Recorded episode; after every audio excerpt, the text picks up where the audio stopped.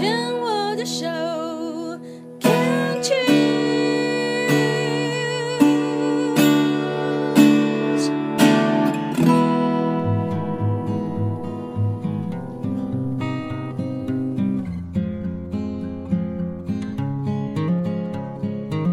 我们生活的地球是一颗美丽的星球，我们生活的台湾是一个美丽的岛屿。走进大自然的怀抱，仿佛回到母亲的怀里，身心的压力、病痛立刻被爱消融，被爱充满与滋养。让我们一起走进大自然。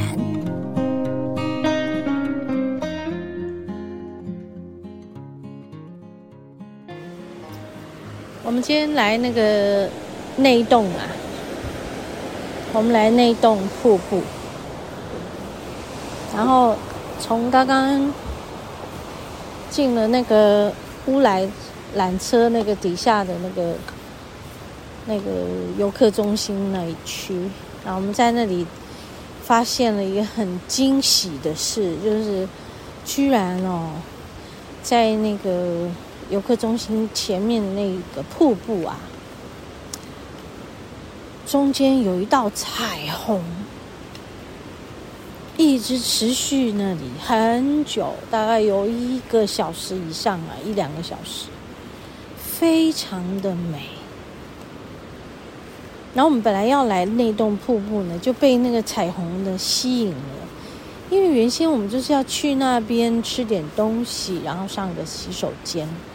然后结果就被那个彩虹震慑住，然后我们就在那里就拍着拍着拍着忘我了。我还在那边做一个小小的直播呢，你知道吗？非常的感动。我今天一整天都很感动，从早上起床还没醒来的时候，他们就一直来说。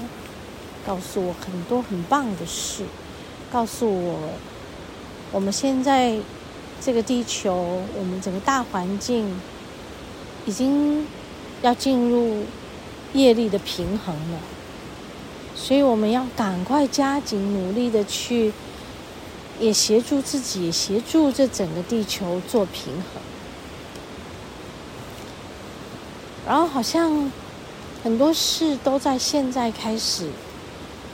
慢慢的转进那个五次元，已经有了五次元的地球，有了五次元的维度了。嗯，所以现在我们已经真的转动起来，而且速度会越来越快，越来越快。我非常的感动，就在我自己觉得，哎呀，怎么？每一件事都充满了感动的同时，我突然就明白了，这就是五次元的开始啊！它已经很明显的在告诉我们，这个就是五次元。就等于是，如果你也是每一天都感受到被一些人事物地触动。感觉好有爱，那么你就是了，你就是那个五次元的存在体，就是这样，事情就从这么一点点、一点点，在你毫不需要费力去做什么，你只要去感。觉感受，你就会感觉到、感受到那个感动。真的，我现在还在那栋瀑布走出来的步道上，旁边的溪流很湍急，声音很大。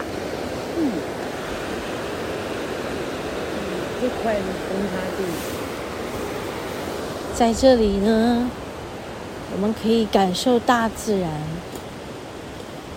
很深很深的那种存在的强而有力的生命力。哎，你们知道生命力是什么？其实生命力的来源就是爱。所以现在，你可以开始去试着感动起来，感动起来，真的感动起来。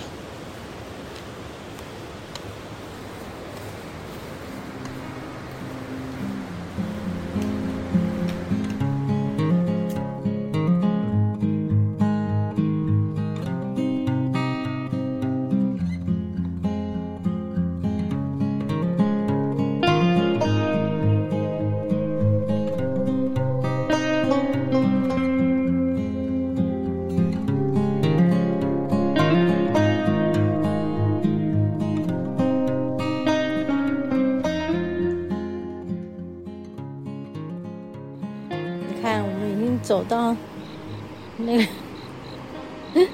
虫鸣，哎呦，很可爱啊！哈哈哈。走到那个光线已经昏暗了，每个礼拜都这样。哎呀，我们其实很 enjoy，不管是什么时间，因为最近也是一样啊。嗯，丽华的脚是受伤的，也不能太走，所以我们其实就睡饱饱再出门。出门呢，也就找一个很平缓的地方，不用爬，就走平路。那因为他的脚膝盖受伤，所以你叫他爬下坡就会压迫，所以我们现在就走平路。然后我就背着我的重装登山包，平常就背很重。然后今天就没有很重，就觉得今天轻一点，但就是用重装包，习惯它的功能性，它的那种背负感，嗯，然后慢慢一点一点的需要加重再加重，需要减轻就减轻，但是就把它背成平常很日常，嗯，如常的。就和自己一起，反正身上就这样背着背着，你不用再用手再去拿什么东西。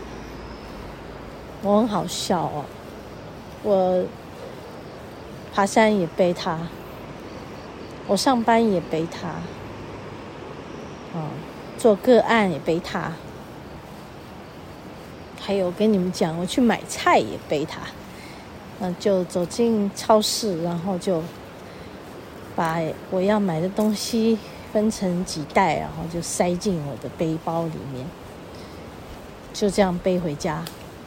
嗯，那些菜呀、啊、鸡蛋啊、水果啊，还有瓶瓶罐罐的东西啊，我跟你们讲，很有意思，真的背起来蛮重的了。哦，还有肉啊，还还有什么？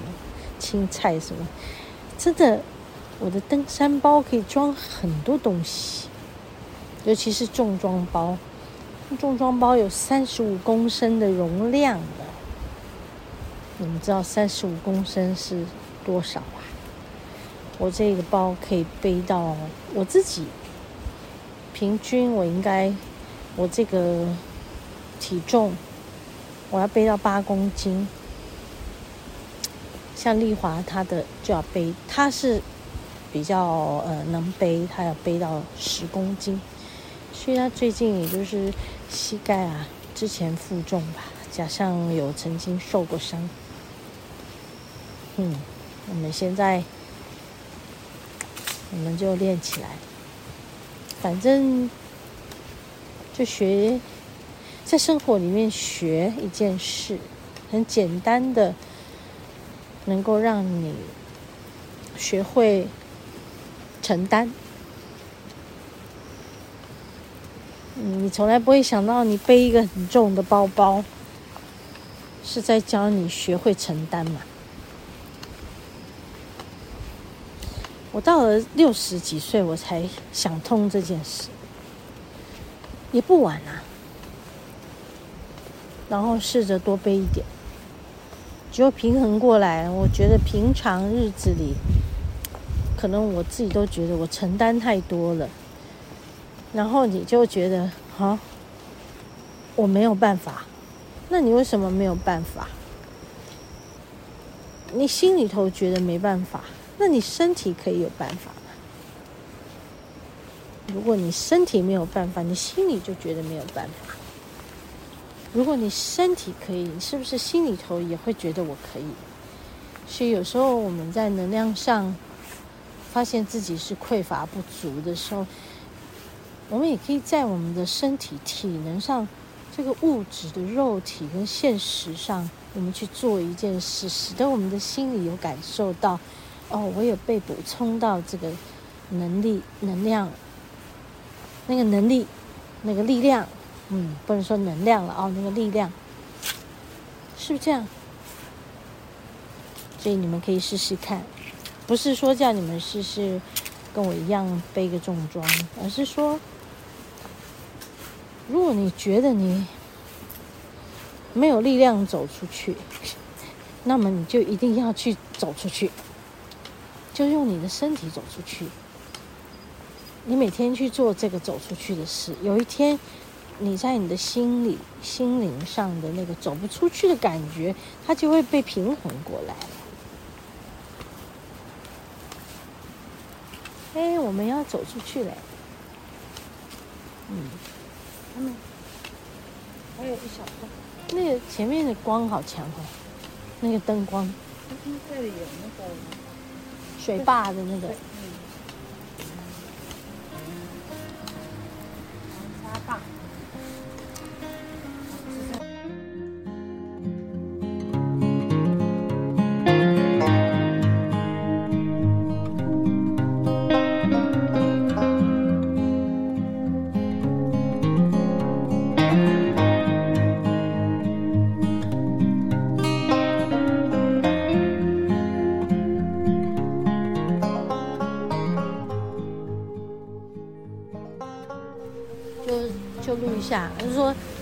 有点暗了，哎，已经灰灰暗暗了，看不见前面的路，有点暗。